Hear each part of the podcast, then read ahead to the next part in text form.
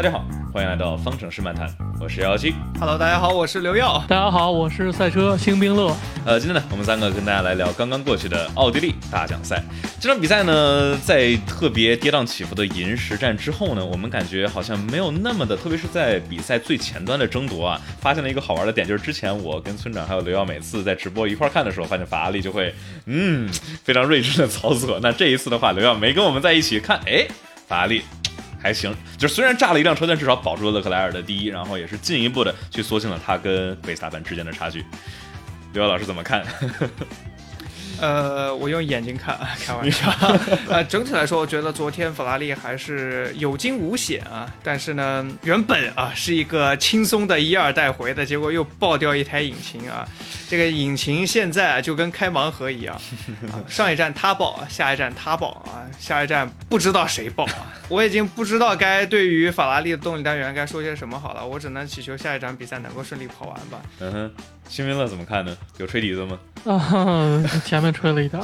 但是我有一我有一点比较好奇啊，就是维斯塔潘这辆车到底有没有像他说的这个下压力受损？这个你们有消息吗？这个暂时我没有看到任何的更新，但是就是我们能够看到的一个点是什么呢？是韦斯塔潘他对轮胎，就是红牛的对轮胎的消耗是远远的大于法拉利的。这就是感觉一个很奇怪的点，就是在今年的话，不像是之前我们老能说，哎，某辆车它轮胎保得很好，某辆车很费轮胎。今年的话，法拉利和红牛两辆两边的队伍是交替的轮胎保护的优，对吧？对比如当时澳大利亚的时候，红牛就哇，这个车又没法拉利慢，然后轮胎费的又快。这场也是一样，这个红牛的话。应该是加上了这个轮胎的耗费比较快，然后所以说让特别是中后段的话，维斯塔潘相对于勒克莱尔是毫无招架之力，而且眼看着塞恩斯其实也是追上来了。呃，我记得维斯塔潘说是没有前胎的抓地，一圈有一圈没有。他说，对，呃，这个我也觉得比较挺奇怪的。奇怪啊，对啊，金乐，你觉得有什么是之前的经验会就是为什么会导致这种前轮就是就前轮一圈有一圈没呢？这如果是壳体，就是所有这个气动的部件没有损伤的话，那么唯一存在的情况就是胎温，胎温它有一个非连续的变化，就是哦嗯就是它每次就是这个变变化比较大这一圈儿，只有这种可能。但是我觉得不应该。嗯，反正昨天用的是最软的胎，对吧？对对对、嗯 c 呃三四五嘛，就是因为奥地利的话，虽然是嗯永久性赛道，地面对轮胎的磨损度挺强的，但是没有太多像银石那种高速的弯儿，所以说对轮胎侧向的这种载荷的压力没有那么的大哈。呃，那我们说到这个轮胎，我其实想再再再再插一个点。排位赛里头，我们回到这个排位赛里头，在周五的排位啊，两辆梅奔莫名其妙就出去了。这这是这这是为什么？我听 Toto 说啊，这个汉密尔顿进七号弯的时候，他带的比之前自己一圈快了十 K，但是后之后拉塞尔也是，这是这是纯车手的失误，速度太快吗？还是比如说轮胎没量好，后头后轮就没了？我们之前有猜啊，直播的时候大家又会猜到这可能是风的一些问题，但是赛后采访完全没有人提到有风。呃，我只看拉塞尔说自己当时推的是有点太猛了。嗯，哈密尔顿在周五赛后的采访的时候还说不是太清楚原因。然后你刚才说到的，他进七号弯快了十 K，呃，十千米每小时是 Toto 说的。嗯所以目前来看，应该是两位车手可能退的有点猛。啊、我是感觉他平衡这个后轮的冗余度可能减低了一点儿，为了让他们更快，或者是抑制海豚跳，所以他这个后轮就是对油门的踏板就过于敏感了，所以两个人都有这个问题，我猜的。但反正挺可惜的，因为感觉特别是相对于呃上一站里头梅奔，感觉汉密尔顿是真真正正的有相去竞争胜利的这个圈速的，对吧？假如不是最后的那个奥康的安全车，我甚至觉得这个汉密尔顿是可能对法拉利造成威胁。那这一场里头，这个梅奔好像速度。在排位里头，我们好像觉得，哎呦，汉密尔顿有可能冲击杆位是吗？后来啊，撞上去了。嗯，这个，然后在正赛里头的话，他们的圈速也是比较的一般啊。呃，我知道，因为拉塞尔应该是换了高速版尾翼是吧？他这个因为撞了之后没尾翼可以用，对对对，他没有他没有额外的尾翼可以用了，嗯，所以这场比赛对于他来说还挺艰难的，而且包括汉密尔顿也挺难的，因为他们这个备件都不是很足，全部都是修修补补，在周六再拿出来用，呃，这种情况让他们的这个比赛其实就变得有点坑坑洼洼的那种感觉啊。嗯，反正不是顺呗，就是，哎，这是怎么说呢？呃，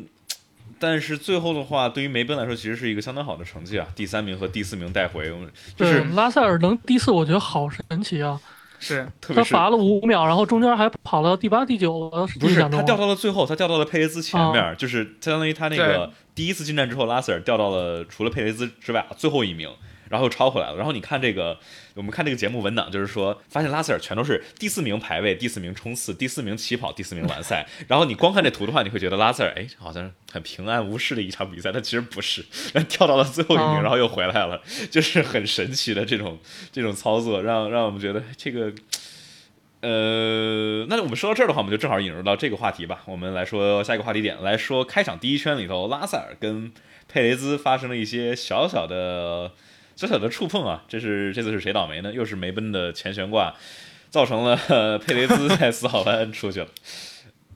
就是怎么说呢？我觉得看到四号弯出去之后，我现在都不不震惊了。我们在那个比赛快结束的时候，我们看四号弯外头就感觉跟垃圾场一样，就是撒满了各种各样的零件。全是好多碎片在里面。对，我感觉再有车出去的话，轮胎都要被碳纤维扎碎了。就是挺少有别的这种赛道是这种一个一个逐渐打开的一个弯角，然后外头紧接着就是沙石，所以说经常能够看见外线的车，哟就被弹出去了。新维勒怎么看？嗯，佩雷兹跟他同杀进这一弯的一瞬间，我当时的感觉就是佩雷兹不应该这样，因为这个弯首先是危险，危险在什么地方呢？就是你如果要安全脱离的条件是那个人看到你，且因为你杀了足够的速度进这个弯，不然的话，他如果按就是稍微正常或减一点速度，他其实那个线都是因为抓地力不得不往外推的。等于说，就是如果他没为你提前杀好这速度，你那个线本身就是没有的。所以佩雷兹进那条线，其实进之前就已经注定了那条线是要被拉塞尔占用的。所以虽然判罚是呃拉塞尔罚五秒，但拉塞尔其实也是当时也是相当于坐在车上，相相当于 passenger 这条线的 passenger，然后他不能躲开的。我觉得，嗯，其实其实奥地利的这个四号弯啊，在过去很多年一直都出现过很多类似的一个情况，因为就像辛梅勒说的啊，这个进弯之后出弯呢，这个线是逐渐往外自然而然的往外去带的，它是一个外抛的一个线路。呃，那外线当你有车的时候呢，你要十分十分的小心，但是一不小心，如果外线的车又想往你逼一逼，这个时候你再小心的话，你也有可能会发生碰撞。所以我觉得，呃，这个包括像以前汉密尔顿碰拉呃碰阿尔本，包括像昨天拉塞尔碰佩雷兹，我觉得，呃，多多少少会有一点点这个内线的车呢是怎么说呢？就是稍微有一点点被动，因为这种情况之下。他其实能做的，那只能是更靠近内线，但是他要想更有一个非常好的出弯的话，他本能上面不会那样做。所以说，但是无论如何，这个弯角的现在的判罚就是，你如果外线车并排，然后这个外你内线的车把外线车撞了，现在就是要有内线车的一个责任在这里。所以呢，怎么怎么说呢？就是我觉得加斯利跟维塔碰那次，加斯利离弯心可能还。更远一点啊，这个你大家可以去看录像，会更远一点。但拉塞尔离弯心其实距离还是更近的，他已经在很收敛了，但没有办法，这是引发碰撞啊，是你引发的。嗯哼，我能这么理解吗？相当于四号弯，你的就是出内线车出弯的时候，就是大家都想四号弯出弯，然后早点踩油门。但是对于内线车来说，它的相当于走的这个赛车的赛车线的半径其实更小，所以说他想早踩油门，然后自然就就往外往外飘。然后那相当于你越早踩油门，你越往外飘，然后都想，然后要就非常非常小心，嗯，我是感觉那个弯，其实你不踩油门，它那个线依然是也会往外。对，最多留出半个车身左右。嗯，对，大家要知道四号弯是一个下坡进弯，所以很多车手在拼晚刹的时候，这个推的推头的这个情况会有一点严重的。嗯，在弯心的速度，如果你不能够降到特别低的情况之下，你就是一个自然而然往外抛的过程。对，我们在这个四号弯真的是在过去的几年里对于内线。的车手来说，一定要小心外线。所以所以这个弯儿其实应该加一个圆弧状的一个缓冲区，其实就好了。这样不然外侧车成就是成本太大了，这一旦被挤出去的话，对，但是我们也就正好说到这个赛道边界，然后包括这个沙石地。那这个四号弯就是一个非常非常典型的，就是说你想走外线超车的话，那你就需要承受非常非常大的风险，因为内线一不小心，就像我们刚才说的，对吧？你外线车就就就飞出去了。像之前的阿尔本在这儿飞出去过，佩雷兹在这儿就是出去过，然后去年的话是诺里斯把佩雷兹给挤出去过，对，诺佩雷兹有两次了。然后佩雷兹跟勒克莱尔一模一样，都是四号弯。那又要说到奥地利，每次来奥地利都会有大量大量的关于这个赛道边界的讨论。为什么呢？就因为六七八号弯你要获得时间的话，你必须要整个车身都要压在路肩上面。那这一个呃，这整个周末是多少？一共有四十三个赛道边界的赛道边界的提醒和，然后加上四位车手有赛道边界的处罚，应该是呃，我看下是哪几个人？诺里斯、呃，加斯利、周冠宇还有维特尔，是四位车手都拿到了五秒钟的惩罚。那我们就再我们来讨论一下吧，这个赛道边界到底，像像维斯塔潘在赛后采访就是说啊，这个不对于 F 一来说不是一个很好的一个一个展现，因为这个干嘛你出去一毫米，然后就会罚时，盯得特别的死，然后这个叫什么？大家以为我们车手能够很好的控制，但其实什么都看不清。你们觉得呢？这个叫什么？到底赛会我们老说啊，赛会应该严格判，严格判，这次是严格判了，好像车手们又不是特别的开心。这回确实太严格了。嗯哼，我看了一眼那个，呃，汉密尔顿那个说他出的，他确实就一瞬间，仿佛压到那个线，然后回来了，这都算。其实以前是根本这些不算的。所以我想听刘奥老师觉得这个这个判罚是觉得合不合理？呃，首先啊，这个这周这周我白纸黑字 F 一会就。双引号喷一下赛会啊，这个这周确实赛会有很多的，我在我看来有些迷幻的操作，或者说，呃，我能理解，但是他们做到实际操作的时候不是特别好的，所以大家这个我周三、周四或者更吧。那现在呢，说我对于赛道边界的看法，首先啊，今年 F 一是因为尼尔斯维蒂奇和。呃，爱德华多·弗雷塔斯他们两个新的赛事总监上来，那么把赛道边界的概念是跟以前有了一个很大的区别，因为以前像麦克马西当道的时候呢，呃，麦克马西每站比赛，他的 event notes 里面 track limit 会单独写某一些容易冲出去的弯角，他会写在这个弯角究竟你四轮是能出白线，还是说这个四轮。不能够出路肩，就是拿路肩跟白线有两条不一样的标准。那么，在不同的赛道，这个针对的弯角类型也不太一样。这个时候呢，每站比赛大家就要去非常认真的去读这个 event notes。那么在没有特别说明的地方呢，那就是白线为主，就是白线为赛道边界。但是今年到了新的这个赛事总监上来之后，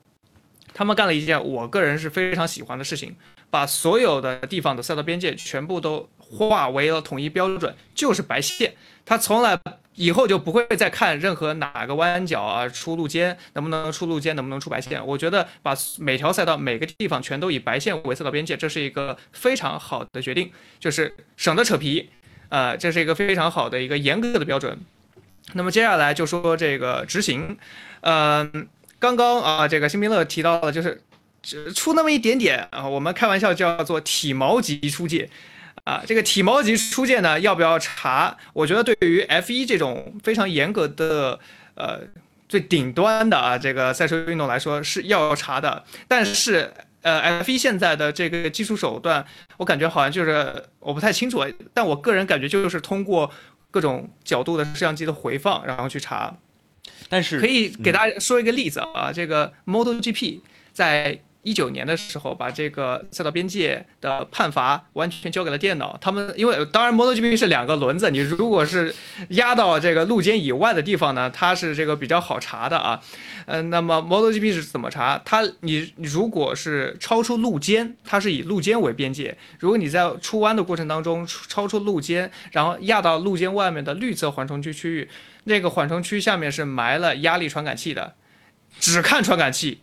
不看。录像，因为有非常非常多的 MotoGP 这两年，特别是在比赛最后一圈啊，这个那个那个，你去看录像，你不仔细看回放，慢镜头回放，你都看，对你都看不出来他出界了。但是传感器就说你出界了，那不就不看别的，那就是，嗯，就这样也好，就是相当于说就是你出界了，只只是有一个标准，而不是说公说公有理，婆说婆有理。我说从这个角度看，他没出来啊。对，现在 F1 的问题就是在他把。这个赛道边界的标准拉齐了，但是他在执法的过程当中，这个手段的严格性还没有到标准，那就是就是我们说到上个礼拜。周冠宇，如果他不在个人社交媒体上面说啊，他赛后被多罚了五秒，永远不会有人知道他被多罚了五秒，因为呢，这个东西呢，在赛后的 FIA 官方文件当中是没有给纠正文件的。一般啊，如果文件写错了，FIA 官网上面会有一个纠正。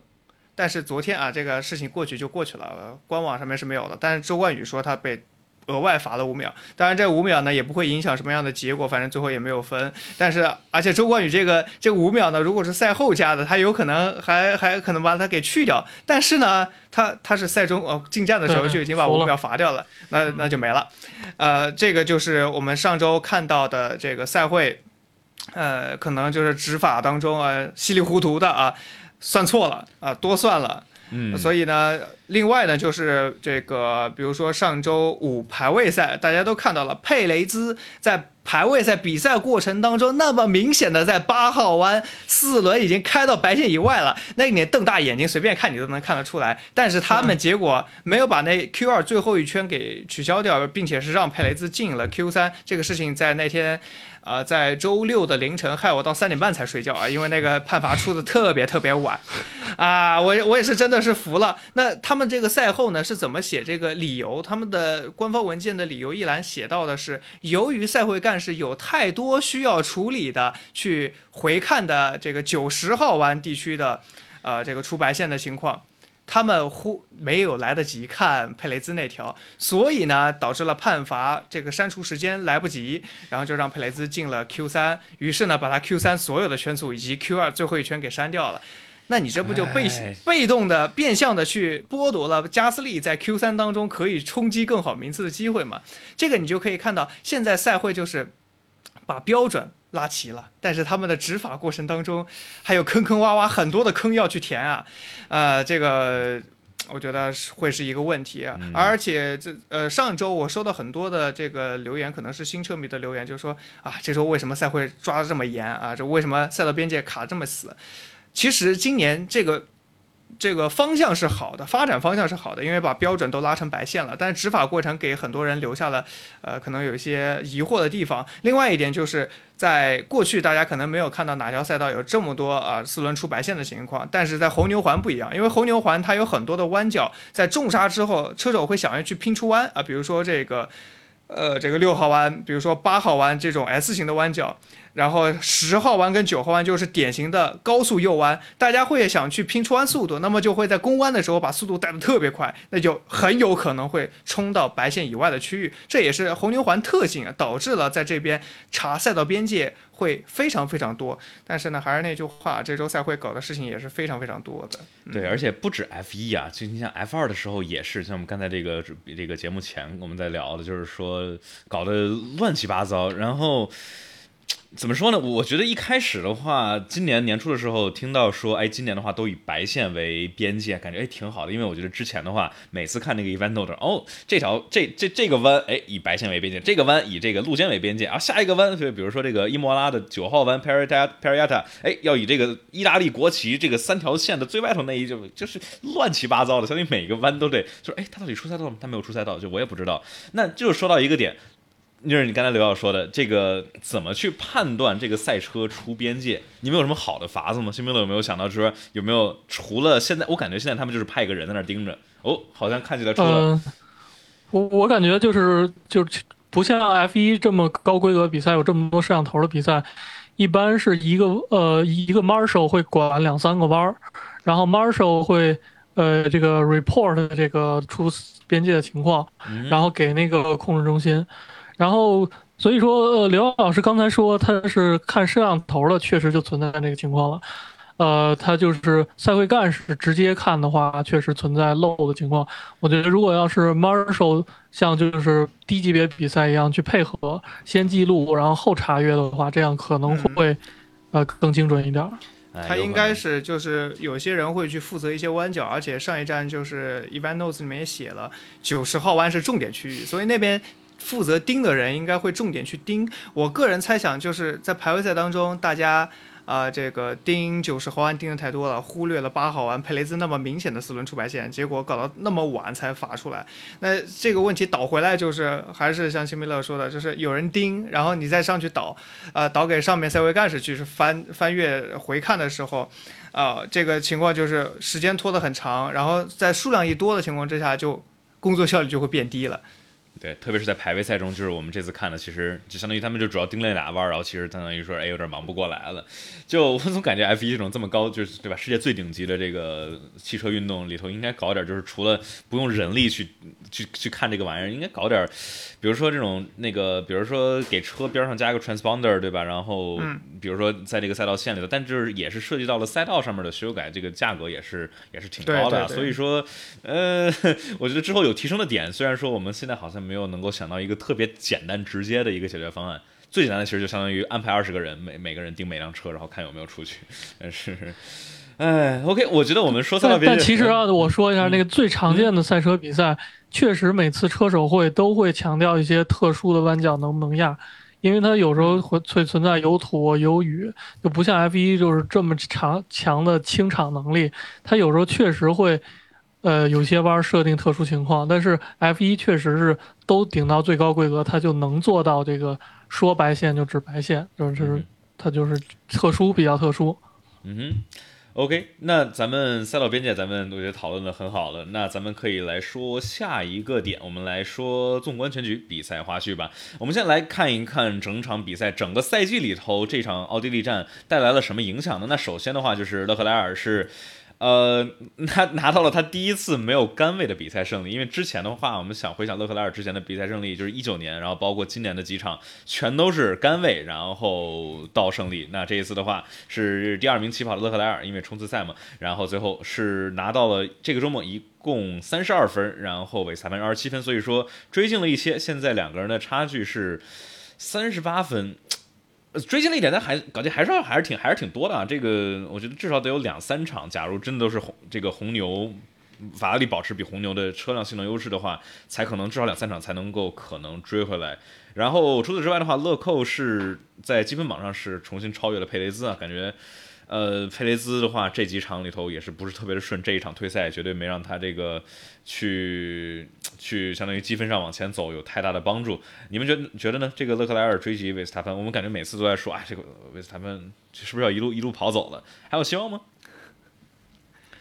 呃，我觉得维斯塔潘啊，之前我们说维斯塔潘在勒克莱尔拿杆位的比赛当中拿到的分站冠军数量，都要比勒克莱尔自己啊在。杆杆位发车的比赛当中拿到的这个冠军数量要多啊，所以究竟是谁的破图眼都搞不清楚啊。这 勒克莱尔拿杆位，然后维斯塔潘绝对拿冠军，这这个定律已经是实现的非常非常多了。但这个整体来说，我觉得还是像我们之前聊天说到的，这周法拉利的轮胎管理确实在长距离的时候非常的给力。呃，包括在周六二练的时候，我们去看这个数据，当时法拉利的这个长距离，当然我们不清楚载油量啊，但是那个长距离数据确实是法拉利要略逊于红牛。当时我们都觉得，哎，是不是正赛就没有希望了？维斯塔潘一路带走，没有想到到了正赛，这个情况完全是在法拉利的掌控当中啊。但是这周呢，因为维斯塔潘在冲刺赛多勒克莱尔拿了一分，然后在最快圈速方面又多拿了一分，所以勒克莱尔只是追进了五个积分。呃，但是呢，整体来说啊，如果这场比赛，呃，勒克莱尔没有夺冠的话，这个分差是要往四十分以上去拉了。维斯塔潘这个压力会更小一点。呃，至少这场比赛是止住了对手拉分的这个颓势。所以有希望啊！我觉得赛季过半差三十八分不是什么问题，但是呢，这法拉利这个引擎能不能坚持得住啊？对，这个 动力单元确实是个大问题，而且我觉得现在才赛季刚过半，我感觉就是三思肯定要再开第四套，所以说肯定不管是下场，应该是下场啊，就肯定是要拿罚位了。对，但是的话，对于勒克莱尔来说，我觉得也是十二场，感觉不太。接下来的十多场不太撑得下来，我觉得勒克莱尔可能至少还得再来一次罚位，可能不是罚这个整套，然后直接从队尾起跑，但可能罚一个五位的这种。呃，所以说我觉得还是有看点的这个赛季，因为红牛这边也不是说完全的稳定，虽然说就是相当于到了这几场来看的话，就是脱开了就是赛季初的时候澳大利亚站、巴林站红牛就。莫名其妙就挂掉一辆车、两辆车的情况，现在的话好像法拉利引擎问题更大一些。那这其实就是说到这个引擎冻结的问题，因为今年的话三月份冻结了引擎的一大批零件，然后在今年的九月份还能够车队再升级最后一版的 MGUK，然后控制电子以及电池。那就是我觉得之前听比诺托的一个采访也是说嘛，就是说我们宁愿要一个快且不稳定的引擎，也不要一个稳定慢的引擎。那这场里头除了三四引擎爆掉，就是这个比较。好看的画面，或者说对于法拉利粉丝们很不好看的画面。马格努森其实在第五十五圈的时候，动力单元也出问题了，呃，应该是在第十五圈的时候有失火，所以说导致他在很多的低速弯需要需要低一个档位才能过这个弯。然后马格努森说他一直在祈祷，说千万不要再出问题，千万不要再出问题，因为这对于至少对于马格努森来说，今年已经不是第一次法拉利的这个动力单元出出毛病了。哎呀，这个，那我们就再说说塞恩斯这个这个这个引擎吧。辛明乐觉得咋回事啊？感觉爆的非常壮观，可能是缸体都烂掉了，是不是？像我我看爆了两次，对吧？对，所以它是两个部件，它其实两个部件，我怀疑是先爆涡轮，然后涡轮爆的，排气又会冲出来，气门冲出来，所以爆了两次。就像在阿塞拜疆勒克莱尔那套是吧？就相当于他那个，我记得是涡轮的损伤之后，碎片进到缸体，然后噗。因为就是这这跟比如说之前这个在西班牙站勒克莱尔的不一样对吧？西班牙站应该就是就是涡轮还是 MGUH 挂了，所以说就是感觉没有涡轮挂了是吧？所以没那么壮观。而这个阿塞拜疆和这次塞恩斯的这个引擎炸是整个砰，应该是就是真的是这个气缸就直接壳体失效了。然后我我在想到是不是这样，就是说因为我们大家都在震惊说哇这个车。这个引擎失效之后，它停在路边，立马火就着上来了，而很快就烧到这个这个车手坐的这个地方了。我在想，是不是问一下新明乐啊？就是不是这个，比如它壳体炸了之后，它这个带着这些机油，然后以及一些燃油就就出来了，洒在了这个表面，然后就就就着过去了，是这种可能吗？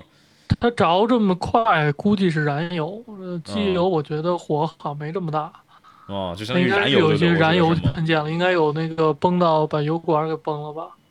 我感觉是因为这个火刘瑶老师觉得挺吓人的，对啊，刘耀怎么看？对他这个赛后，大家去看那个图片啊，看着有点像烤鱼啊。这个确实这次烧了这个结果是，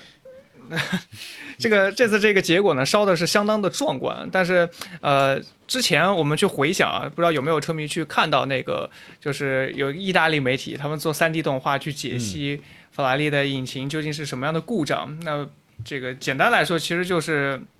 这个气门降温不够，然后这个气门有金属碎屑，然后漏到了涡轮啊，然后把涡轮带坏了。所以，呃，西班牙先挂的是涡轮，然后法拉利呢继续用那套内燃机去跑。然后呢，这个到了阿塞拜疆爆了之后呢，法拉利官方的说法是这个。阿塞拜疆的爆缸有可能是西班牙遗留问题所导致的，所以这个就是巴库爆的是整个彻底爆掉，连内燃机也一起挂了。然后这次的这个啊塞恩斯的这次故障呢，比诺托在赛后也是说到了，很有可能是跟巴库的原因是一样的。但是在巴库之后呢，这个法拉利其实当时已经说了，他们有一个中期的。呃，策略呃，想要去进行一个短期的一个修复，呃，具体他们也没多说，但是呢，我不太清楚，就是塞恩斯爆掉的这套是第二套内燃，就是动力单元，还是第三套动力单元？应该是第三套，估计这个第二套应该已经非常旧了。哎 Anyway，反正下他下一站多半会是从最后一位来发车。嗯，我觉得法拉利现在这个动力单元吧，就是。他好像知道问题在哪儿，但是短期内他好像控制不住，就是他没有办法在短期内很好的，不，比如说让这套动力单元很好的去跑四到五站比赛，可能五站比赛都长了，三到四站比赛吧。我今天早上看到有人给我留言啊，这个说法拉利有没有办法在这个这个下休期的时候想一想怎么把底板的问题搞定，怎么把内燃机的问题搞定。然后我说这个问题难道不应该是冬休期想的吗？对，下游期想这个好像稍微有一点晚了啊，下游期下游期想的时候，那估计都得十月份才能带来了这个。对呀，对，哎呀，对于法拉利来说真的是头大呀，特别是在红牛这个看起来非常非常稳定，现在基本上是解决了所有的问题啊。红牛现在我记得看那个德国汽车网是唯一报道的一个，还有什么呢？就是红牛现在好像还超重，据说还超了十千克对。然后这啊，这回到我还挺惊讶的。对对我还挺惊讶。居然能沉这么多，就是据说带来的升级，就是因为今年的话加强了这么多安全性的防撞结构什么之类的，他们没能把这个车辆做到这个最低的车辆限制。塞恩斯不是呃两圈就破进呃维斯塔潘了吗？嗯，如果他换成十圈慢慢超维萨潘，你觉得这个引擎还会爆吗？我不知道，因为咱们现在好像也不知道它到底是到底是为啥。然后哎，刘老师回来了，我看它数据好像都是强动力输出两圈然后之后的，嗯所以它如果间隔的这个输出就是 MGUH 可能让它输出的缓和一点儿，是不是就不会带着涡轮坏了？我我一个猜想。我觉得他们现在还有一个问题，就是说现在比赛中的话，你是没法去调引擎的模式的，你只能调这个混动单元这个，比如输出的策略。所以说你的那个内燃机里头的这些模式，你燃的的模式开多猛，其实相当于一整个周末其实都是定下来了的。那相当于不像是之前啊，你能把这个引擎功率调低了然后跑，所以我觉得这也是一个难点之一吧，我猜。呃，但它可以控制 MGUH 这个啊电能那倒的管是可以理策略。嗯，对，有道理，我感觉这这个是相关的。上次不是也说是那个涡轮带着 MGUH 一起坏的吗？嗯。对，嗯，哎，但反正就我们刚说哪儿？哦，对，说那个红牛嘛。刚才说红牛的时候，我们是连续被这个比诺托有人说这个点点炸了。呃，红牛就是说，我看 M 呃 MUS 他们也是推测说，为什么红牛现在的话，特别是比如排位或者说轻油的时候没有法力快，也有可能是跟他们超重有关系。就是说在重油的时候可能影响相对来说小一点，但是这重了十千克的话，在轻油的状态下面是比较比较影响这个啊，其实就是一是影响速度，二是可能会影响一点轮胎吧。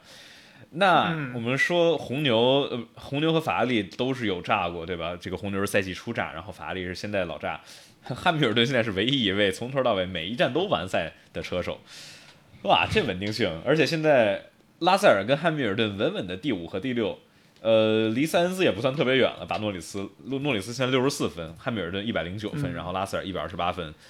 假如这个柔性底板和这个弹跳问题的这个限制什么之类的，可能会影响到法拉利和红牛的话，那这个梅奔甚至是有戏的。你们觉得呢？你们觉得梅奔有可能在赛下下球之后，通过这个技术 technical directive 的加入之后，能追上来吗？呃，我觉得首先啊，这个准备时间是很长的，因为从这个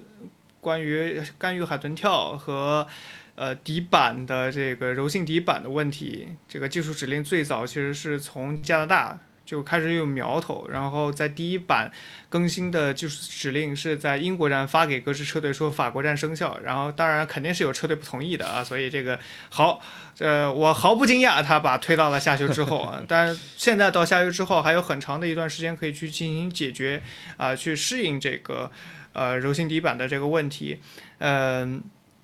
我暂且姑，我姑且先先信法拉利能把这个问题解决吧，啊、但整体来说啊、这个这个比诺托因为已经比较老实嘛，这个确实是一个理工男啊，人家问他啥他就说啥，确他就确认我们确实要换底板才能去符合这个新的技术要求。呃，简单跟大家说一下这个柔性底板的是什么问题啊？因为原本呢，大家是在 FIA 是在加拿大的时候是查这个海豚跳啊。然后给各支车队装了传感器，然后去监测这个海豚跳叭叭叭叭谁家跳的猛，结果没有想到有意外收获啊！因为在加拿大站之后的一周呢，啊、这个在加拿大站之后的一周，F1 的各支车队跟 FIA 的技术部门照坐在一块儿开了一个会，开了一个技术论坛会。那么在这个会会上面呢，大家讨论一下海豚跳，然后 FIA 就出来说，他们怀疑有车队用非常巧妙的手法，让他们的底板能够，就是底板这个在两个孔位之间的那个位置，包括在底板的后端，因为底板下面有块木板啊，这个木板上面有中间孔位和尾端孔位，那么都说呢，这个形变幅度在这两块区域不能超过两毫米，但是有车队呢能用非常巧妙的手法把它做到六毫米啊。简单来说，这个就是直白的说，就是能获得性能上面的提升。所以呢，就是呃，也许啊，这就是法拉利啊为什么跳那么厉害，同时他们也是那么快的原因。但是这只是 FIA 的猜想。然后 FIA 呢，啊，这个大家又就要问了，我看到很多人在问这个为什么这个东西你没有办法去做好监管，因为 FIA 的这个测试是静态的，它是在这个车检的时候，它要比如说赛后的车检，它是。拿尺子，然后去量这个底板的磨损的厚度。那磨损厚度呢？这个不能够，就是底板不能够剩这个比九毫米少。如果比九毫米少的话，就说明你底盘调的太低，然后你这个这个磨损过度违对磨损过度违规了，呃，获取了额外的性能。但是呢，这个呃，我看 Autosport 他们的报道就是说，这个在巧妙的这个手法之后呢，他们能够降低底板，同时保证这个磨损的幅度不会超过九毫米啊，这个就非常非常巧妙。然后 FI 怎么去封堵这个规则呢？他们要求，他们以后的要求呢，就是要求这个他们的测量手法其实是木板下面有有孔洞，然后把。去量这个孔洞的深度，去决定这个你究竟木板剩几毫米。然后他们现在要求是，这个孔洞周围百分之七十五的面积不能够比九毫米少。然后 FIA 就要说，呃，就法拉利就说，我们得，呃，好像得改一改，否则就没有办法达到这个技术标准。而在过去呢，FIA 的这个检测，这个静态检测的标准相对来说应该是会稍微宽松一点。但我相信这个规则应该很多年都是保持一样的。就这个其实就是你监管规则当中没有写到，你说它违规吧，它。确实耍了点小聪明，但是他写他输输出了新的技术指令之后，那就把监管规则提上来。他不能够去在赛中赛季当中去很明显的改技术规则，那只能通过技术指令对于监管程序进去进行下手。这个过程还是非常有趣的，而且霍纳是说。啊，我们不用换，我们不用换，我们没事儿。托托尔夫说啊，如果真的这个柔性底板的监管被变强了之后呢，有可能会给某些车队带来损失零点三秒钟的一个情况。那比诺托，我就暂且相信法拉利的技术部门能够搞得定吧。嗯哼，对，我们能看见这个底板，它其实能看见这个法拉利和红牛其实都是它底板的话，它前三个孔位后面有一道棱儿。就有有人猜测，是不是这个轮儿之后的这块底板是能够上下有一点点？对对对，它是分两块的，就是有可能是不是靠这种？然后就包括它到底具体怎么去提升性能的话，有好多猜测。刚才我们那个刘要说有这个，比如说相当于作为一个缓冲嘛，相当于车辆弹的时候它托底，但是相当于能够去进行一个对车辆整体向下这个运动的缓冲。那还有可能，比如说是能够让车去调的更低一些，来去尽可能的去压榨出。来文丘里通道的，反正这个底盘就是只要低，它就是会快。对，一是低，二是还不能跳。你跳的话就哎又又起来。反正哎，今年这个啊，一毫米对应零点零三到零点零四秒左右吧，好像是。是啊，这就是关系。对，因为这个气动的，就像什么，它这个底盘的话，非常对悬挂高度非常非常敏感，所以说大家都是想尽可能的低，但一低的话又容易跳，所以说就是就看谁各家的这个气动和悬挂机械方部门就有多牛了。反正今年的话，都是对车队的一个一个考验吧。OK，那我们说完了这个这个叫什么柔性底板这个小的问题啊，我们还有什么？车队积分上面的好玩的点呢？呃，这周的话，哈斯是拿到了十四分啊，这是叫什么？这是哈斯自他们二零一八年美国站以来拿到过最多的分儿，呃，就是直接到了第七名，超越了小牛啊。小牛现在是二十七分，现在哈斯已经比他们多了七分了，然后仅次于阿尔法罗密欧的五十一分。你说阿阿罗这个五十一分，一大多数都是博塔斯之前好不容易攒了一堆分，然后现在的话被哈斯追上来了。我们要不要讨论一下为什么哈斯这么快呢？这个周末，你说马格努森这个要没那问题，是不是在米克之前是不是还能更多分啊？我觉得有可能，因为他这个相当于我们不知道他那个动力单元问题到底丢让他丢了多少速度啊。但是呃，反正哈斯这这一周确实不错，而且米克这周的发挥也确实真的相当漂亮。反正从冲刺赛就看着很猛，就是你觉得汉密尔顿很难超？你觉得是信心的问题吗？就相当于啊，终于拿了积分之后，然后人家人家就开就是。就是耍得开了，然后说之前相当于一直紧张，嗯，我觉得他周，我 我觉得他周六的冲刺赛显得心气十足啊！这个一直在说马格鲁森，你别跑那么快啊！我我速度比他更快，你给我个 DRS，我就不会被汉密尔顿扒掉了。其实你从他采访当中，你可以看到他企图心是非常非常强的，而且他在周日的正赛，他的企图心其实是得到了很好的一个体现和拿到对应的积分啊。第六名，我觉得确实就像就有一个米克定律，你们不知道你们知不知道？就是他在低级别方程式当中啊。对，都是第二年就跑得非常非常的猛啊！今年我们确实看到他最近两站比赛，呃，表现的还是非常不错的，呃，但是呢，这个昨天啊有传闻啊，说是 Sky 传闻，嗯，哈斯车上装了新版的 ERS，然后呢，我一直在翻这个究竟几这个来源究竟是哪里？虽然说是 Sky，但我也没有听到，对我没找着。然后刚才我又看到那个就是呃。呃呃，推特上面有一个跟法拉利关系非常近的一个意大利的老哥，一个意大利的老哥记者，他经常会报一些消息。然后他刚才说好像没有，有没有一二四的升级啊？所以这个这个传闻呢，就是我要么就是听到，要么就自己看到一些我觉得比较靠谱的，我才会发。嗯，这这个事情呢，就大家听一听就好。哈斯呢，这个确实比较神奇，因为。这辆车其实从赛季初到现在啊，你可以说它几乎是没有什么空力大空力大升级的，它没有什么改变，所以我觉得相对来说这个底子啊，在有些赛道可能它的特性会放大一些，因为你要知道哈斯过去的这个排位赛是。双车进 Q 三，双车 Q 一被淘汰；双车进 Q 三，双车 Q 一被淘汰。啊，说反了啊！一开始 四站前是双车 Q 一被淘汰，然后最近，然后到了奥地利又是被双车进 Q 三。啊，这个这种这这种起起伏伏啊，这个 哈斯真的是一支非常神奇的车队啊！对我感觉是不是因为今年的这个技术规则，然后加上这些车队相当于对这个车辆的调教就是没有那么多经验，然后再加上哈斯可能是。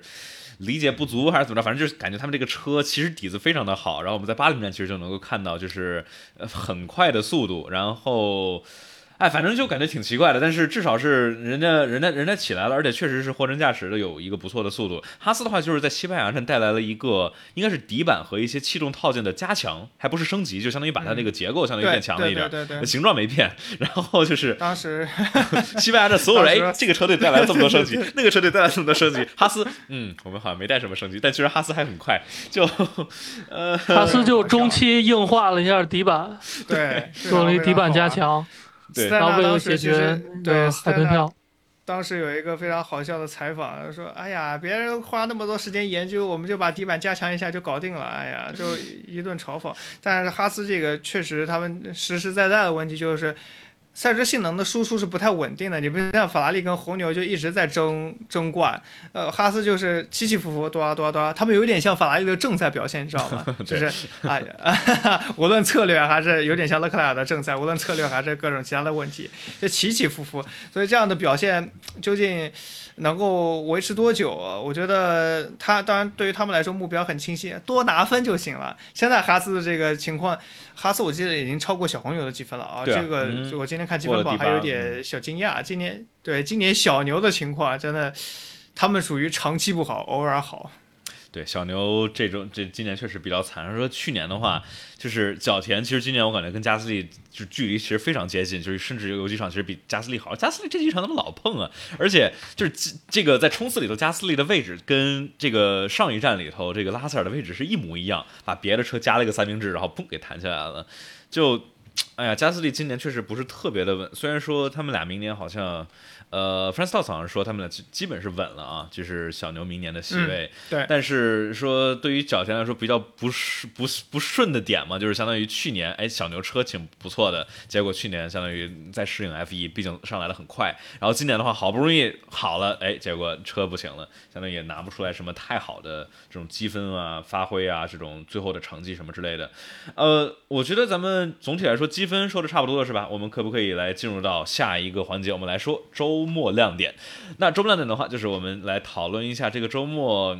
讨论也许是车手，也许是车队，也许是 F1 总体。那我就来先说一个，我就说今年二二年这个车辆的跟车能力，真的是在这条赛道，或者说就是在这种上一代的银石啊、之前的巴林啊、奥地利啊这种永久性，我就管它叫正儿八经的赛道，而不是街道赛。在正儿八经的赛道，我就感觉它真的是很能跟车。就是超车的话还是有一定的难度，特别有 DRS 火车的情况下。但是我们能看见，对吧？小周在二十四圈，什么阿隆索、诺里斯、角田，然后后面就都跟上来了，一堆五辆车进三号弯，我就看看的太精彩了。你们觉得呢？就有没有觉得今年的这个超车或者跟车能力真的有很多的提升？我觉得确实，呃，至少很多画面你觉得。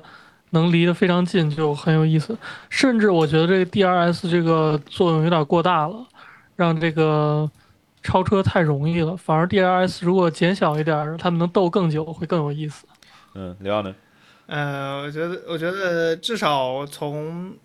季前测试的时候啊，大家就一直车手们也在说，因为那时候是大家第一次去开新版的赛车，然后这个当时的感觉都是跟车的时候。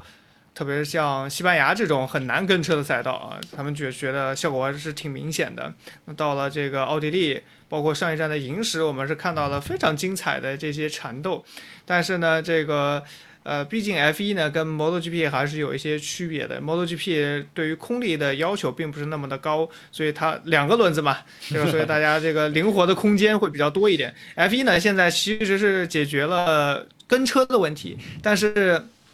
那么超车的问题，我觉得还是很，包括很多车主都提了，就是还是有点倚仗 DRS。呃，因为现在只是在跟车的时候损失的下压力很少，但是你要想去现今年的尾流的效果，其实相对来说是要弱了一点的。这样情况之下，你去吸前车尾流，呃，光吸尾流的效果去超车是没有以前来的更快的。所以 DRS 估计就像阿隆索去年有个采访说到的，我们一段时间之内，一段时期这个时代的赛车估计还是需要 DRS，就不容易。但是整体来说，就是能跟得上啊，总比大家跑一一溜烟跑远了这种情况要好很多。嗯嗯，就是感觉今年的话，就是像你刚才说的尾流的效果，就相当于它是减轻了脏气流，但其实也是减少了尾流，因为其实这两个算是差不多一个东西嘛，只不过是在直道和弯道，你降低了把这个脏气流往上抛了，相当于降低了这个前车后面真空区的效果的话，那在直道上尾流效果就少，所以说感觉就是还得有 DRS，因为相当于之前的话。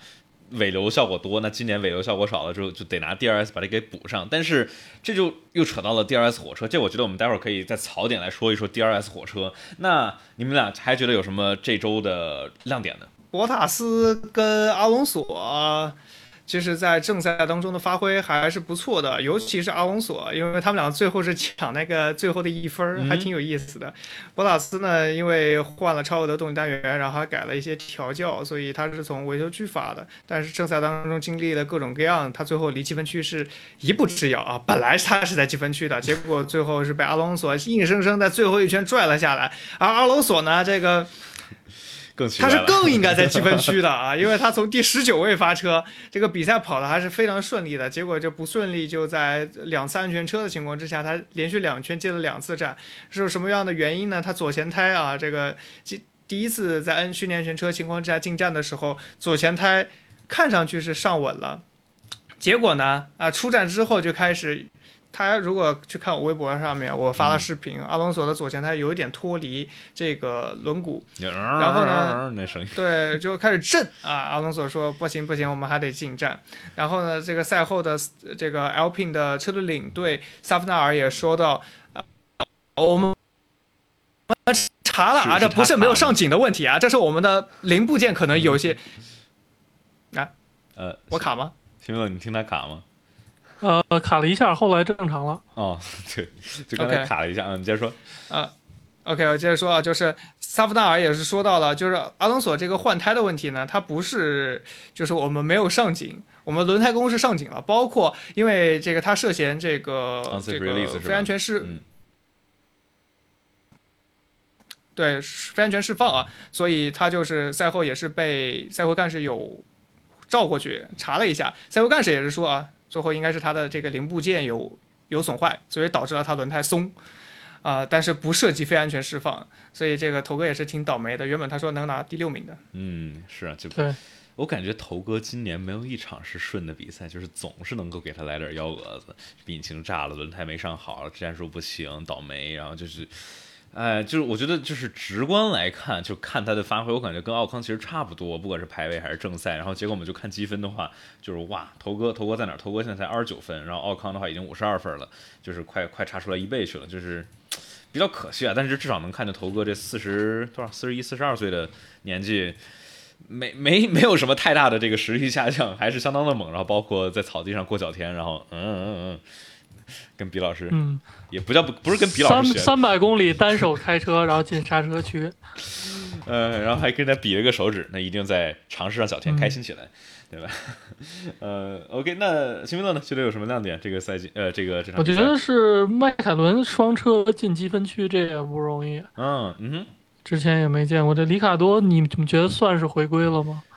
我觉得应该没有吧，这个。运气好是不是？对，你想，毕竟塞恩斯炸了，然后这个头哥又下去了，然后相当于相当于掉到后面，是勉强拿了捞了个积分区。佩雷兹也也也退了，就嗯，怎么说呢？迈凯伦，我们看迈凯伦他们两辆车啊，迈凯伦诺里斯和里卡多排位是十五十六，冲刺是十一十二起。比赛是十十一起，然后最后正赛是 最后结果是第七和第九，就是每一每一个阶段都在往上走，步步高升，确实还不错的成绩。迈凯伦的话也是今年一个我们看比较有点像哈斯这种，哎，有一场还不错，有一场又又特别的烂，然后有一场就不知道在干嘛的那种这种车辆，就是呃，迈凯伦的直线速度确实不咋地，这个呃尾速啊什么之类的。可能是跟梅奔的动力有点关系，再加上他们的这个气动设计，但是我总觉得里卡多这一场或者说上一场不太能够说明问题。但是我们跟去年比，去年奥地利这一场，他基本上是跟诺里斯排位里头差出了点四还是点五，在这么短的一条赛道上差这么多，就是因为。我们我之前那个视频也也也也分析了嘛，就是说去引这个 James Key，然后迈凯伦那边的人的的分析，就是说相当于里卡多他的驾驶风格就怎么着都去适应不了这辆车的这种重刹区里头气动中心前移的这种这种特性，在奥地利这块是特别特别的明显，在一号弯啊、三号弯，然后包括四号弯，其实都是我们能看，就是在这个车载视角能看这个里卡多相比于诺里斯要要怎么晚这个早刹挺多的。那这场里头最后跟诺里斯只差一位，第九名。我感觉还行，但就是我觉得整体的趋势还是比较比较糟糕的。你怎么看刘洋呢？呃，我觉得迈克伦就是我觉得赛前我看到一条新闻，因为有传闻已经说迈克伦今年的研发的这个预算帽啊已经快到顶了，就是他们现在就是。据说呢，下半赛季可能就没有什么太大的一些改变和升级，所以我个人啊，在回想迈凯伦这几年的一些经历，呃，在去年他们能够拿到分站冠军的这个时候，大家都非常兴奋，觉得迈凯伦的这个崛起有一个非常好的效果。但是今年的这个技术规则大改，他们好像并没有抓的特别好的机会，而你你像反观法拉利。啊，确实拿着这次大改的机会有一个很明显的学习，所以迈凯伦任重而道远吧。嗯，是的。OK，那这个我觉得我们亮点是不是说的差不多了？还有什么有意思的亮点？呃，勒克莱尔算是亮点吗？我觉得勒克莱尔就是，我觉得算是亮点。嗯，我觉得只就是这几这几场其实勒克莱尔其实都没有不亮点，只不过是因为种种别的原因让他就相当于最后没有拿到成绩，是吧？你们觉得就是在开赛前，法拉利知道他们在轮胎管理上有明显的优势吗？呃，我觉得光从他们已经知道，还是跑跑着之中就觉得是有信心的。对，我觉得他们肯定是有信心的，在冲刺里头能看见这个勒克莱尔追维斯塔潘追的还是挺紧，然后就是 FPR 里的数据看不太出来，你觉得呢？嗯，就勒克莱尔他说他就是他心情想的就是前期一定要哪怕多号轮胎要把维斯塔潘超过去，我觉得这个。呃，就意味着他们可能对轮胎管理其实没有那么多信心，但是跑着跑着发现。哎，这个确实好像比他们好。是第一个 stint 那快结束的时候发现，我是这么觉得。有可能，有可能，有可能就是法拉利觉得就是赶紧超了得了。后来发现哦，就是我们觉得对法拉利说，哎，我们轮胎管理不大好，发现红牛比我们还糟糕，然后就哎发现还不错。就是在之后的这个圈速的话，确实是我们看新换的勒克莱尔的新换的胎之后，就是那一圈能够追尾，才不能追一秒多左右，然后把它追回来，然后之后包括超越。但是的话，最后加上训练车进站之后，这个。尽管有油门的问题，那我们要不就进入到下一个阶段，我们来说周末槽点，就是来说油门问题。这个法拉利感觉这个这个周末向我们展现这个一辆赛车能有多少地方能够坏，我就感觉像是我在买了一个，比如说什么便宜的模拟赛车的踏板，然后结果这个油门弹不回来一样。因为我确实遇到过这个刹，我是它刹车踏板它弹回来没弹到零，但是这你你是一辆 F1 赛车，一辆法拉利 F1 赛车，你的油门弹不回零，这叫几个意思？这个带一点油门会比。怎么难开吧？就是说，你比如说你刹车的时候，它其实后轮是有一定向前动力的。其实你要比正常的刹车平衡要往后靠靠靠一点，就是说你要用后刹抑制一下那个动力，不然那个呃刹车这个我觉得是首先是平衡就破坏了。然后拐弯的时候，你其实你消耗了一部分后胎的这个纵向抓地力，对吧？然后所以说你需要。这个弯中去更低的速度去入弯，然后是维持一定的，就是呃比原来的平衡多一点的转向过渡，呃然后去出弯，然后所以说整个胎耗也是会高一点。但是我觉得比较神奇是在这种情况下，它的圈速好像只降了零点五左右，它只比维斯塔潘慢慢个点一点二，然后最后其实就就没太怎么追进。然后就是除了你刚才说的，它肯定是这个操控上面、平衡上面的不不好不好开啊。还有一个是它的降档被拒绝了，就是相当于相当于这个这个控制单元电脑就是说，哎，你带着油门，那我不给你降，因为你降上来之后引擎转速估计就要炸了，所以我不能给你降。相当于呃，我记得勒克莱尔表示是三号弯是最难的，因为三号弯假如是全动力全动力的话，应该是八档降到二档或者三档，连降五个档，就可能是中间相当于带着油门，电脑说。我不能给你降档，降档之后引擎又要炸了。呃，我觉得不能降档，还有一原因是它本身油门的话，那个离合器压片是有压力的，本身有压力情况下也是不好降的。它一般都是这种在松油情况没有压力，然后就自动控制。它可能没有想到你呃降档时候会踩着油门这种情况，没有设计这个工况。嗯，确实这是不像是一个。我刚才好像刚刚问刘耀老师这个有没有法拉利那边的消息是啥？哎，转圈了又回来了，是不是比诺托把你禁言了？踏板怎么了？到底？我就还还等着听呢。嗯，Hello。所以刘老师能听见咱们说话吗？我不知道，我觉得应该能听见咱们说话。他好像点了个头，听不到我说。我我听到了一句话，听不到，听不到，听到了一句话。呃，尾速不行了。我们直播在看刘老师。法拉利车迷这个这个，不止法拉利车队不行，车迷也不行了。车迷硬件也容易，也是说明挺料的。到时候开开模拟器的时候小心点油门啊，这个别弹回来了。呃，OK，那要不我看那个让刘老师，比如说退一下，重新进来一下，然后我们接着接着来说。呃，有人说降档转速会不会高？确实会会更高，但是它其实是有转速保护的。对。说勒克莱尔适应能力强，确实适应能力太强了。哎，我觉得就是除了勒克莱尔，维斯塔潘其实也是。你看，比如说去年的匈牙利，然后上一站银石，就相当于车辆有那么大的损伤，那肯定是每一个弯都不好过。然后结果人家还能开的很有竞争性的圈速，这就才体现这个车手能力的价值嘛。嗯哼，就是迅速适应各种车况。对，我看他就比如勒克莱尔那个。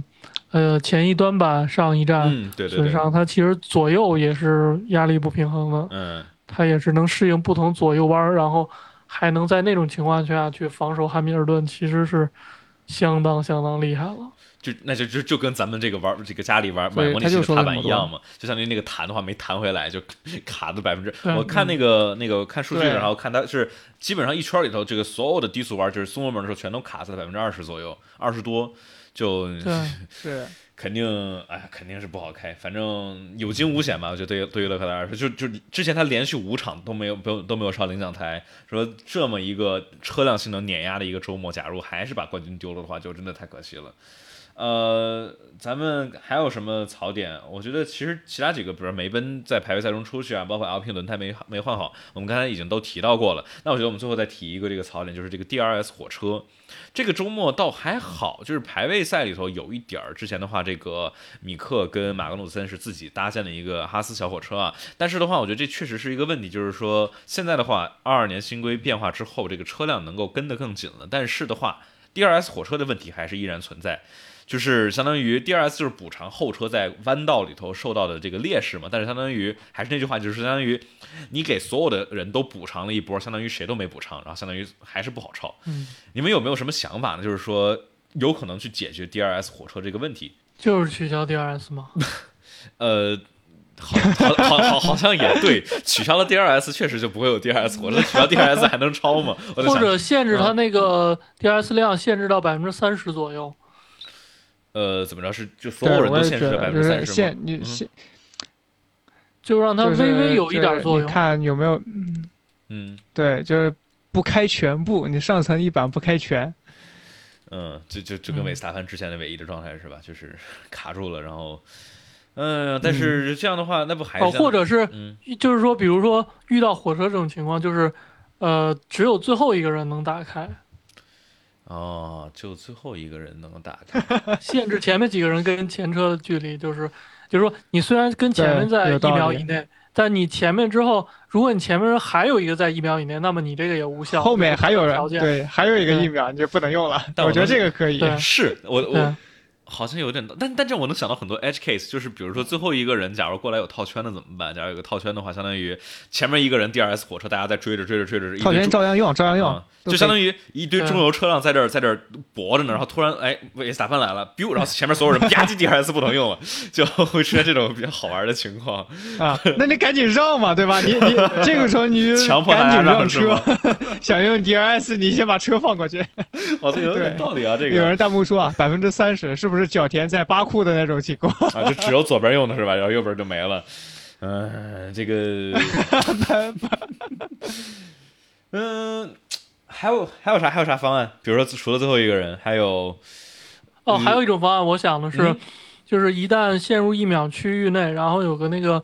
呃，幸运大抽奖似的，是否能开启？啊，然后呢，这个屏幕也能显示，就是你抽没抽中这个 这个彩蛋啊，实时这个大乐大乐透说这个看看谁能抽到抽到抽到奖品的车手拿到了 DRS。Formula One，你啊，你刚才 Formula One 不是 Formula E 啊，没有这么强娱乐。你刚才直接让车手投票，要是让观众投票说，哎，我们喜欢哪个车手就给哪个车手 DRS，然后这样观众投票谁能用 DRS。哎，这真的是 fan boost，DRS boost。那反正我觉得 DRS 火车还确实是一个。算是一个小问题吧，不是像之前那么大。我觉得现在 F 一这套新的规则还是挺有效果的。我们这个这场里头看见。然后，那在这儿的话，我们就来插一个广告啊。我们这个大家假如在喜马拉雅或者播客平台、苹果播客平台上面收听的话，麻烦大家给我们来一个五星好评，这样的话会对节目有很大的帮助。然后大家可以在这个呃想支持我们节目的话，可以直接在爱发电上面搜索“方程式漫谈”，这样的话能够给大家一个抢先听版本。这样的话，在明天的早上就能听到新鲜热乎的比赛回顾。然后大家去微博。B 站上去 follow 一下刘耀老师，还有新明乐，对吧？搜索赛车新明乐，还有这个刘耀下划线 fly，刘耀下划线 fly 啊！我要解释一下为什么叫 fly 嘛？大家可以看那个第一个 F 是 Ferrari，然后后面是我名字的拼音缩写。哦，所以你英文名不是这个是吗？呀，这个只是就是有一点像一个，呃。小标签，哎呀，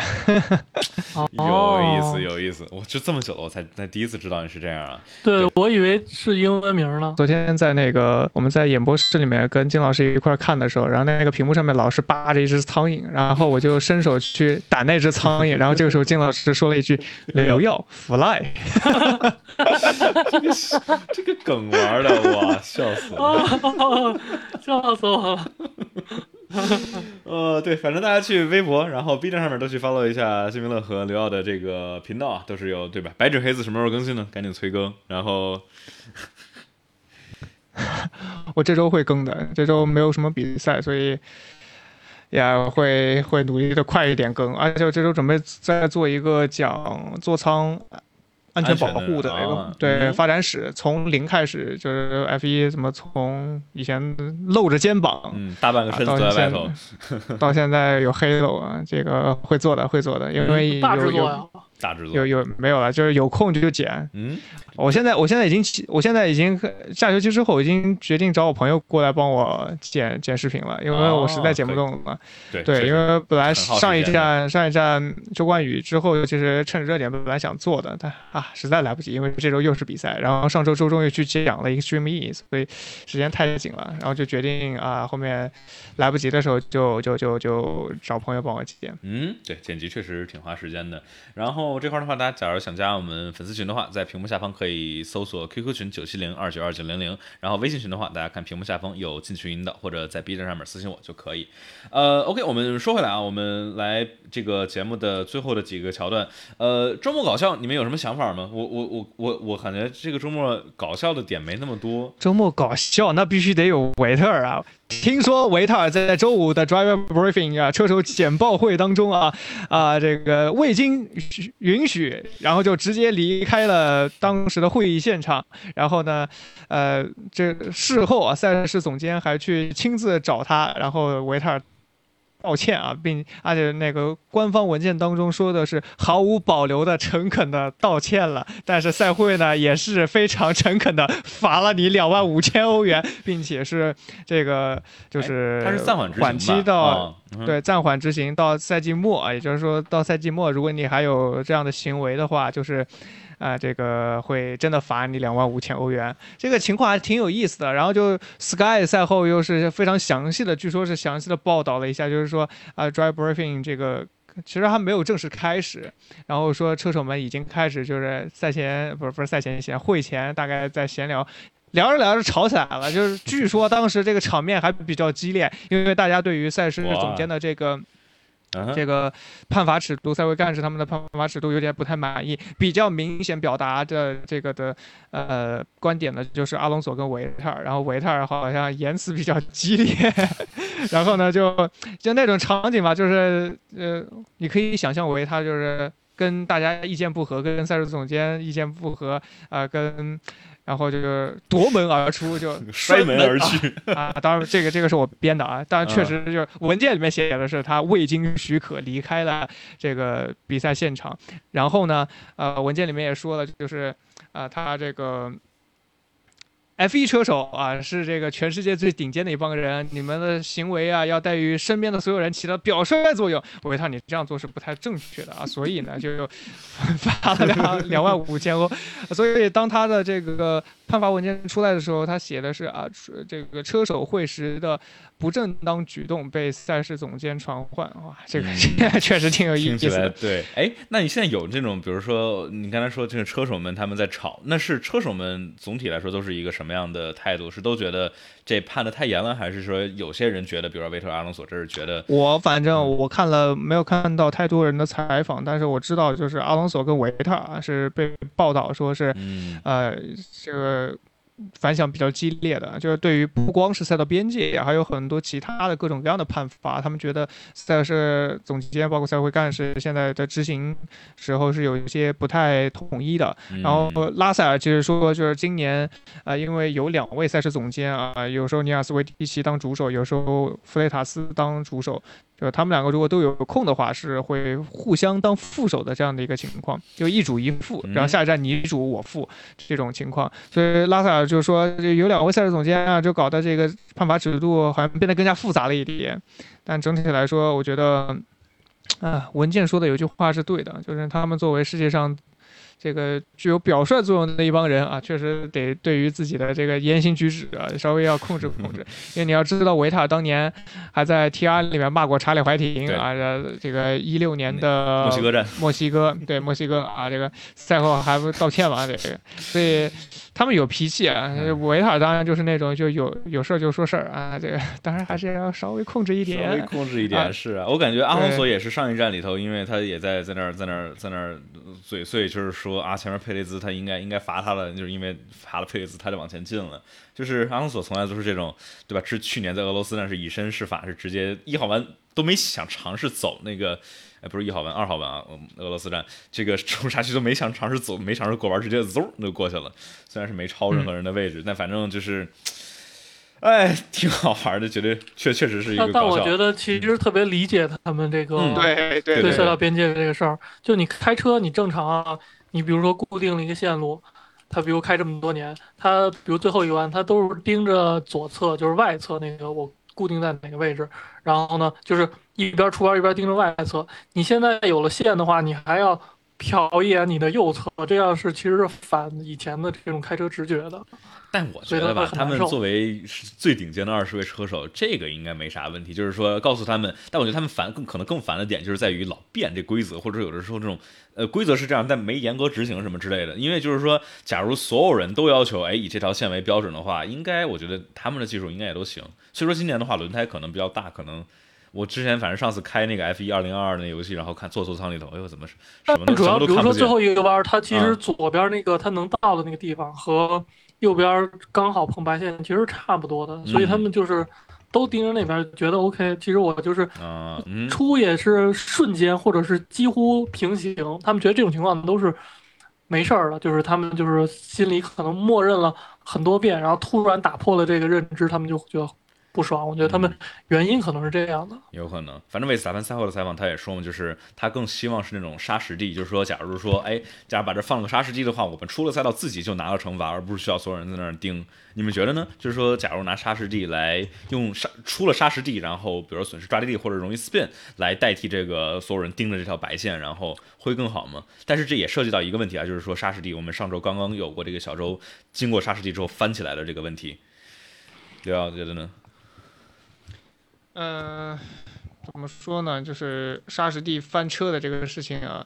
我觉得对于沙石地里面就是说的特别详细一点，这个石子的种类、石子的大小，包括你在沙石地，就是因为沙石地它会赛赛会的 Marshall 它会有时候会更出来一些。用“更”这个词合适吗？就是拉出来一些这种，就是移出来一沟壑，对，离出来一些这个沟壑，嗯会这个沙石地会有不一样的沟壑的形状，其实也是为了尽可能的去防止发生翻车的这个问题。嗯嗯，整体来说，我觉得我更希就是希望有些弯角，特别是容易出去的弯，比如说这个奥地利的就十号弯，改个沙石地，一切问题迎刃而解。路肩外面就是沙石地，谁敢跑大？你说是不是？就跟四号弯似的嘛，对吧？你就是对啊，没人敢走广，所以说四号弯从来没有说四号弯哎出赛道边界的，出赛道边界要要不你就要不你就在外面装地刺，也不敢跑大，开玩笑。对，那除非就是辛菲勒，你觉得呢？沙石地，哎，这次我记得奥地利是就是石头，然后上一站是陶粒吧，好像就是东西不一样。嗯，我觉得是不是在？这个在这个上面，如果进行一个呃横移的话，是不是跳起来的幅度是不一样的呀？有可能，但反正我觉得就是它这种松散的石头结构，多多少少还是你想，比如这个之前就是说这个片儿状结构的那个防滚架，其实就是容易容易离进去嘛，就是。哎呀，反正反我觉得咱们要说这个这个赛车的缓冲区，那还其实还有一个点，就是相当于对于赛道的来说，其实不只是 F 一要用，对吧？有有别的 Moto 跑 Moto 这赛道可能奥地利跑 MotoGP 吗？摩跑跑跑啊，对啊 MotoGP，MotoGP 的话就更适合，就是他们想要这个沙石地，包括西班牙，包括斯帕，其实也是。但是你假如说你要对于别的赛事，甚至比如说这种赛道日里头，让这些爱好者们去跑，那可不想就是一一不小心出去，然后车就冲出去了，对吧？因为赛道就是对。普通人们的要求要求不是像 F1 车手这么高，对吧？不能肯定得需要有一定的容错的空间。所以说，我觉得还是，假如我们要聊的话，我们能聊 能聊好长好长时间。但哦，我我提一个，我发现一个好玩的搞笑，就是说这个就是还记得上一站里头这个呃加斯利的这个碎这个端板不是卡在韦萨潘车下面了吗？然后就据说这一周是红牛被要求把这个端板给还回去了，就是还回去了 对还回去了。啊！我都没看到这个新闻，这特别有意思啊！特别的好玩，就是他们好像是要求要记一个什么什么什么什么零件的数据吧，反正我没有太仔细看，但反正我在今天节目前我在那儿瞅，然后发现哎，哦，就是韦萨在那儿特别乐呵的拿了一个零件，然后说嗯被被要求还回去小还给小牛回去了，就也是挺乐呵的一个点。呃，周末搞笑是不是咱们说的差不多了？然后我们进入到最后的两个环节，一个是大倒霉蛋，大倒霉蛋的话就是几个。三思肯定倒霉，这个三四，我觉得一是他引擎炸的，谁引擎炸了都倒霉。但我觉得更是就是说，在于这一个上一站里头，好多人我们我们在喷说阿塞恩斯你不行，你这个啊这个各种失误，这是一个非常好的他去证明自己能力的点，去靠着车辆性能的优势，然后去轻松过掉维斯塔潘，对吧？结果车就炸了，哎呀，我感觉对于塞恩斯来说，这几场真不顺。老塞恩斯也是，这个 Extreme E 头翻车了，这一家子真的是。对。嗯，还有什么倒霉蛋呢？就是嗯，倒霉蛋，阿隆索也挺倒霉的。阿隆索的零件的问题是勒克莱尔，你说他倒霉吧，他也挺倒霉的。虽然油门有点小问题，最后带回了冠军，但是不影响结果。这个。对，都已经 PTSD 了，那吓的，那也在车里面吓的，我的天呐，是吧？呃，吓得我心脏病都要犯了。那我昨天晚上收到一条呃车迷的微信给我发过来说，我看见了，对，发微博了，就是本本来前半程比赛心率都一百以下，然后三次爆缸之后，这个心率歘就到一百二了啊！呃，对，今年好像真的是 T40 啊，这个马。加美国制药厂生产的对激素救心丸啊，速效救心丸，大家常备啊，T4Z 常备。嗯，然后我们有朋友说啊，维特尔也是，维特尔哇，这真的是，我们说维特尔两年里头，两年里头被怼出去三次，在四号弯，去年是六号弯啊，被莱克宁，就是，而且都是在他生日附近。去年正是莱克宁给他送了一个生日大礼，哎呦，给你怼出去了。嗯，这个维特尔。呃，周冠宇是硬胎起步，但二十五圈就进了。你们对这个怎么想呢？他们赛后，周冠宇说，一方面，这个低用硬胎去跑迪克斯汀的不是理想的一个选择；另外一方面，就是他觉得在车阵当中，这个硬胎也没有发挥很好的一个超车效果，也就是也有很多的一些磨损在跟车的过程当中缠斗啊，所以必须要去有一些策略上面的变化。整体来说，我觉得还是这站的车状态就是不好。你看两个人情况都不是很好，嗯，而且周冠宇这周是用了博塔斯之前用的三号底盘，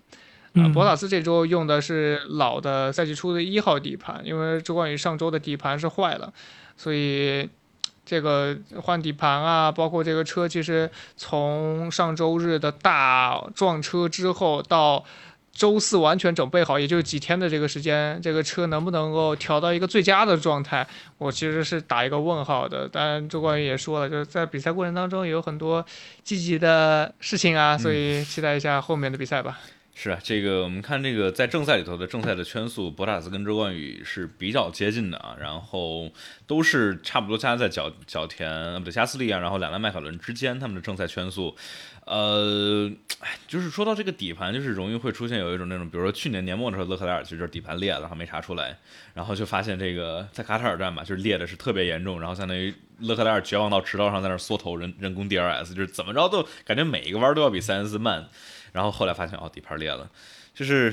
有的时候这种底盘裂了容易查不出来，然后就会挺影响车手的自信的，因为感觉怎么哪开都不太一样。呃，倒霉还有谁？呃，佩雷兹是不是也算倒霉？这个就。当然说他四号弯他走外线，他肯定是需要意识到这个有这个风险性，但是确实是被被怼出去了，就然后这场比赛又没了。我确实觉得佩雷兹不应该在那儿进行超，嗯哼，要小心一点，对，要小心一点。你哪怕让一下，然后下个直线再说呢？是，对我感觉，因为红牛这车相对于梅奔来说，应该还是挺容易超的。这条赛道上面有这些直线，你跟着尾流就直接就，比如说三号弯，你直接就晚刹就过去了。你选择四号弯超的话。你说，比如说那个汉密尔顿，汉密尔顿昨天是在哪儿？是在七号弯超超哈斯，今天也是，就是因为感觉那个，估计是他觉得他这个梅奔的直线速度实在拼不过哈斯，所以只能在弯道超。你说你红牛这么快的尾速，这个感觉稍微有点欠妥啊。这个可能，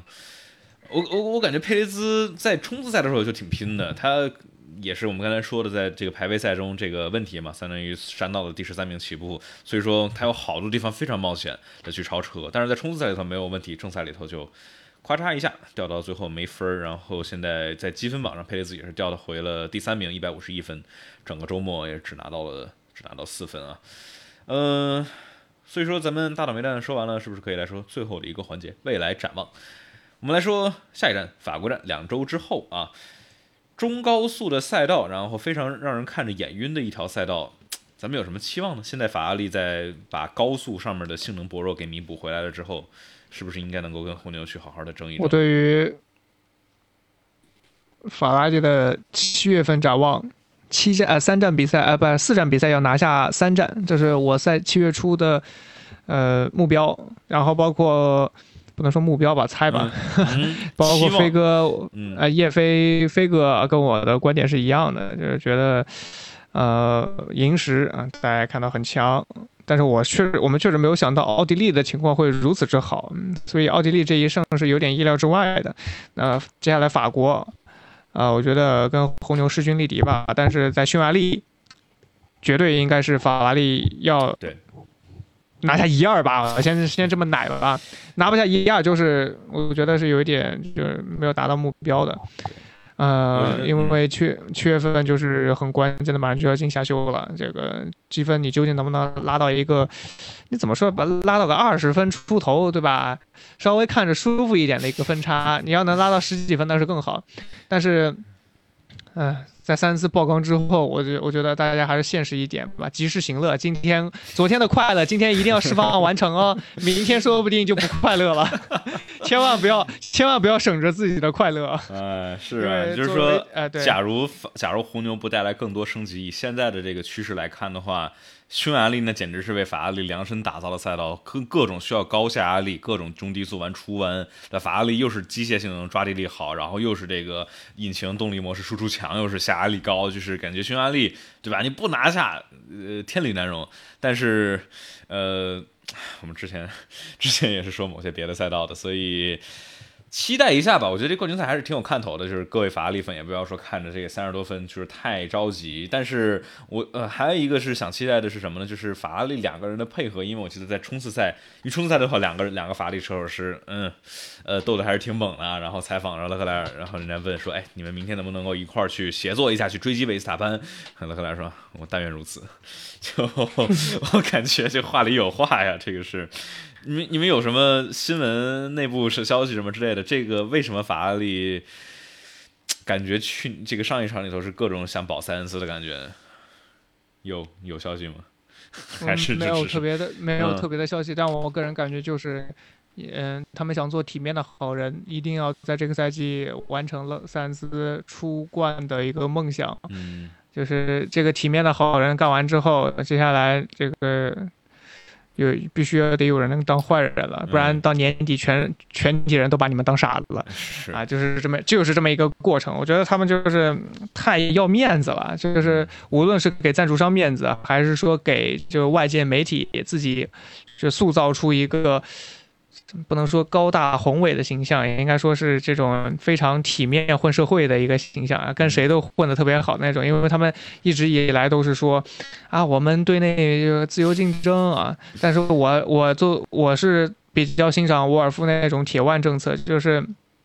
你该是谁的时候，你就得是谁，要非常清楚的在年初就定下自己的目标。如果说是这是赛季第二战、第三战，那你让塞恩斯随便呃争一争，我觉得还可以。但是上上半赛季跑下来，勒克莱尔整体的表现是明显优于塞恩斯的，所以你看红牛，我觉得红牛跟梅赛德斯，当然梅赛德斯现在争不了冠，所以就没有什么太多明显的例子。但是红牛，我觉得在管理上面做的是非常非常好的，因为就无论你佩雷兹究竟跑的是好还是不好，但是我们就心里非常清楚，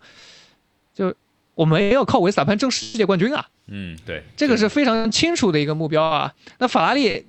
我不是说看不上塞恩斯去争世界冠军，但这个赛季就单论这个赛季来说，塞恩斯的表现确实是之前落后的太多了。嗯而且勒克莱在过去五站比赛当中出现了那么多的问题，还是比塞恩斯分多。嗯嗯，我觉得法拉利在体面的好人做完之后啊，必须必须要做出一点实际的决定了，不能够再昏头了。英国站这个我实在想不出什么理由，我只我反正最后我个人能接受的理由就是他们要，呃，就是体面的保塞恩斯一个首冠，然后我是不相信啊，这帮学历比我高，然后在围场里面混了这么多年的人，竟然算不清楚这个问题啊！这对，哎辛米勒怎么看呢？我感觉他他说让十个车位的时候，还没想保首冠，是看了结果然后决定保的首冠，嗯是先看结果后后说我们怎么想的。但反正要是说嗯银石那个时候，就是说他们还在纠结，然后就是说，哎，嗯到底要不要，就是说啊，我们就非常稳，就是说非常铁腕的去推勒克莱尔。那现在这个塞恩斯报了一个报了一回之后，就是好像让他们这个决定稍微更简单了一些，嗯，没有那么多。反正从那个女军呃那个采访来看，两个人确实好像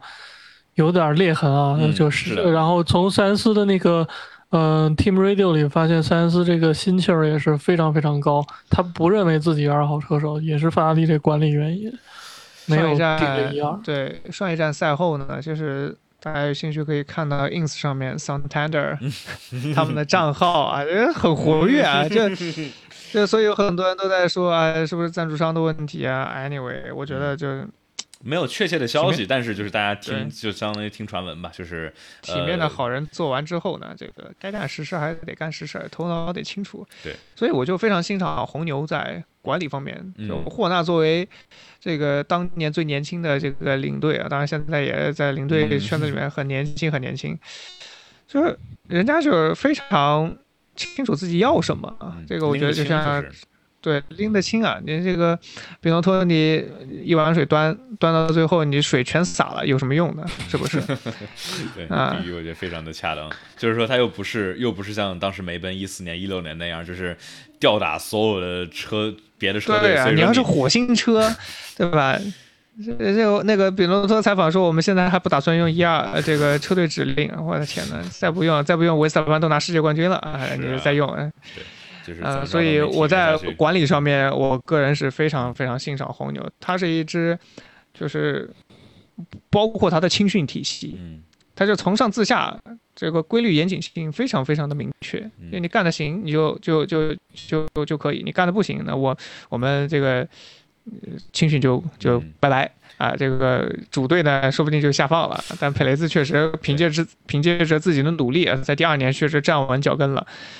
整体来说，我非常欣赏红牛的这个管理。嗯而且昨天在呃金老师他们那边活动的时候，也有车迷在问，就是为什么法拉利这么有钱的一支车队啊啊，这搞不好 F1 赛场上面这些事儿，我就跟他说，这个 F1 我相信。